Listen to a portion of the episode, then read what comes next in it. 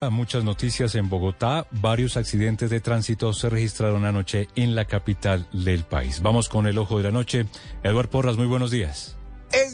Muy buenos días para usted, buenos días para todos los oyentes de Blue Radio. Aquí está la información con los hechos más importantes ocurridos en Bogotá y Cundinamarca y arrancamos con los accidentes que ocurrieron durante la noche y la madrugada. Hace pocos minutos un carro volcado frente al estadio Nemesio Camacho del Campín, al parecer exceso de velocidad, una persona que resultó lesionada y remitida a un centro médico. Anoche, el volcamiento de un bus sobre la avenida Boyacá con calle 12, que no solo dejó a varias personas lesionadas, sino que también generó tremendo trancón por la avenida Boyacá sentido sur-norte. Se descongestionó casi a las 11 de la noche y en el momento que las autoridades retiraron el bus, dicen que al parecer ese conductor cogió uno de los huecos que hay por el carril lento en esta importante vía, perdió el control de su carro, se volcó y se habla de por lo menos cuatro personas que resultaron lesionadas. Hablemos de las capturas en Bogotá y Cundinamarca. Comenzamos en Suacha, donde también hace pocos minutos la policía llegó hasta una de las comunas y dentro de una vivienda encontró 800 kilos de marihuana. Tres personas fueron capturadas y el mismo coronel Diego Vázquez, comandante de la policía de Suacha, nos contó los pormenores de este operativo.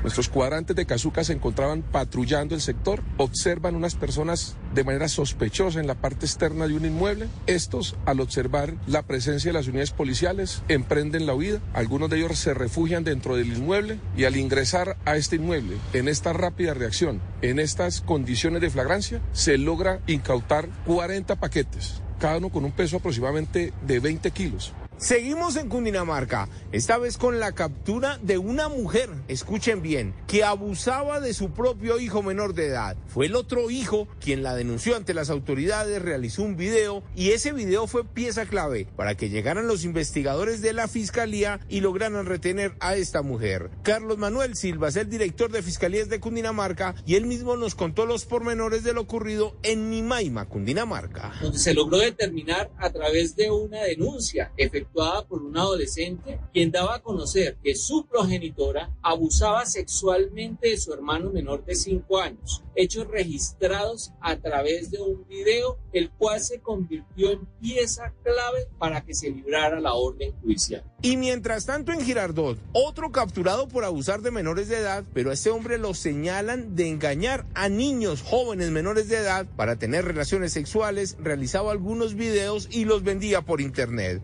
El mismo comandante de la policía de Cundinamarca, el coronel Edwin Urrego, nos contó acerca de esta captura. La investigación adelantada por la Fiscalía nos permitió judicializar a Germán Gómez Ramírez, presuntamente responsable de los delitos de demanda de explotación sexual comercial de persona menor de 18 años y pornografía infantil con menor de 18. Y mientras tanto en Bogotá, esta madrugada también sorprendieron a dos delincuentes que estaban haciendo de las suyas con conductores que pedían a través de las plataformas de aplicación. En esta oportunidad en el sector de Tierra Linda, lo llevaron a este conductor, lo golpearon, le robaron su vehículo, sus pertenencias, pero por fortuna los dos criminales fueron capturados. Y en unos minutos vamos a hablar de tres ladrones, dos hombres y una mujer, que tienen azotados a los usuarios de Transmilenio en un punto de Bogotá y también a una comunidad que cada noche ve cómo llegan hasta la misma esquina a robar celulares. En unos minutos les tengo los detalles. Edward Porras, Blue Radio.